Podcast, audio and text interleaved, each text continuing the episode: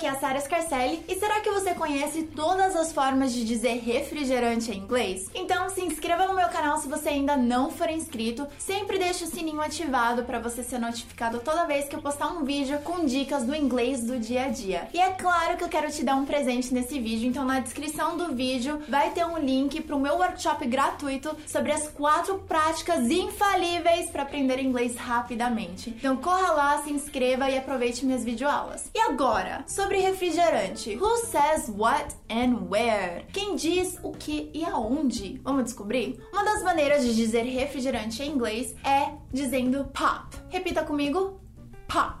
Uma frase de exemplo: I don't drink pop anymore because it isn't good for my health.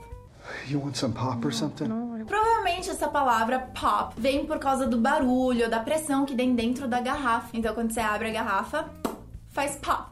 Eu, na minha escola, a gente chamava uma loja que tinha lá de The Pop Shop. E é claro que essa loja vendia, entre outras coisas, refrigerante, principalmente. Mas cuidado para não se confundir, tá? Porque quando eu era adolescente, teve uma vez que eu tava lá traduzindo para alguns americanos e eles pediram Coke. E logo eu traduzi Coke como Coca-Cola. E aí eles ouviram falando Coca-Cola e eles falaram: não, eu quero saber o que, que vocês têm de Coke. E foi assim que eu aprendi que dizer refrigerante em inglês depende depende da região. Então, por que, que eles chamavam refrigerantes de Coke? Porque eles eram do sul dos Estados Unidos. E no sul foi onde foi fabricado a Coca-Cola, lá em Atlanta. Então, a maioria das pessoas no sul chamam refrigerante de Coke.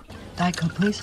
Inclusive, eu trouxe aqui uma imagem pra gente poder ver melhor como que seria a palavra refrigerante dependendo das regiões nos Estados Unidos. Então, olha que interessante. Então, vamos lá. Se você quiser dizer Coca-Cola em inglês, saiba que se você está falando Coke, você está dizendo qualquer refrigerante em geral. Mas se você quiser dizer Coca-Cola em inglês, você deve dizer Coca-Cola. Repita comigo: Coca-Cola. E pensando nisso, também tem algumas pessoas, mas num índice bem menor ainda, que também podem chamar refrigerante refrigerante em geral só de cola, mas que não especificamente seja coca. Então, Vamos lá, a gente tem até agora Pop, Coke e também tem Cola. E se quiser falar Coca-Cola, tem que ser Coca-Cola, o nome completo. Engraçado é que eu acho que a Coca-Cola nem gostava que todo mundo chamava refrigerantes de Coke, como se fosse um apelido de Coca-Cola. Inclusive, eu acabei achando imagens na internet que eu vou postar aqui para vocês também, deles falando assim: olha, não chame de Coke, não chame de outros nomes, use o nome original, Coca-Cola. Então vamos lá, colocando no exemplo de frase que eu te falei: I don't drink Coke anymore because it isn't good for my health. E outra forma de falar refrigerante em inglês é dizendo soda. Repita comigo: soda. Example sentence: I don't drink soda anymore because it isn't good for my health.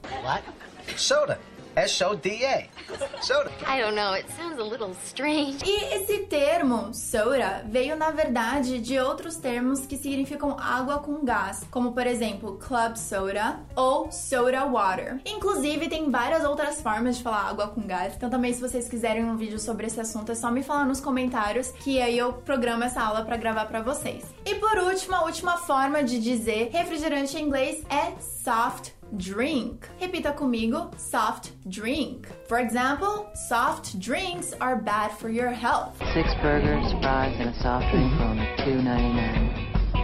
Viu só que várias formas diferentes que você tem para falar refrigerante em inglês? Qual é a que você vai escolher? Me conta aqui nos comentários. Lembrando que qualquer uma que você usar, você vai ser compreendido, tá? Independente da região. Só que talvez eles façam alguma brincadeirinha falando que não, tem, que tem que ser Coke ou que tem que ser Pop. Mas tanto faz, pode escolher o que você quiser. Vou até falar o qual que eu mais uso. Eu acho que ultimamente eu tenho usado mais Pop ainda ou Soda. Então espero que vocês tenham gostado desse vídeo. Lembre-se do meu presente que tá na descrição. Espero que você curta as videoaulas que eu tenho no link, que é para aprender as práticas infalíveis para aprender inglês rápido. E qualquer outra sugestão que você tenha, qualquer outra dúvida que você tenha com relação ao inglês, é só escrever para mim nos comentários. Thank you so much for watching and I'll see you next week or every day on social media.